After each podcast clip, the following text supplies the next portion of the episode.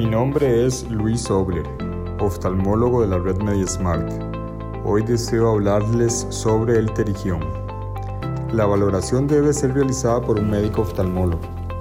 El terigión es un pliegue fibroso y vascular en forma de ala que inicia en la conjuntiva y se extiende sobre la córnea. Las causas de esta degeneración del tejido conjuntival es principalmente por la exposición al sol o por irritación ocular crónica. Se puede presentar el ojo enrojecido e irritado y puede causar disminución en la visión si no se trata a tiempo.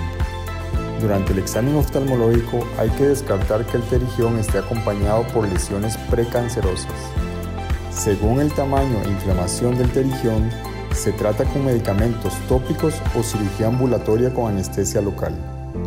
Para prevenir que se forme un terigión, es recomendable proteger los ojos del sol, del polvo y del viento, principalmente con anteojos contra rayos ultravioleta.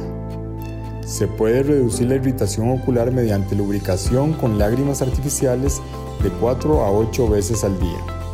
Se recomienda la cirugía cuando la lesión interfiere con el uso de lentes de contacto, cuando el paciente cursa con gran irritación, la cual no cede con el tratamiento y cuando el terigión compromete el eje visual. Las personas asintomáticas que tienen un terigión y no han podido operarse tienen que tener un seguimiento oftalmológico para prevenir el crecimiento de este y evitar el daño en la visión. Les recuerdo mi nombre, Dr. Luis Oble, oftalmólogo del Hospital Metropolitano Lindora, Pozos de Santana, y del Centro de Atención Médica Integral Ebenecer, Gravillas Desamparados. Soy parte de la red MediaSmart y me pueden encontrar en la página web de la red.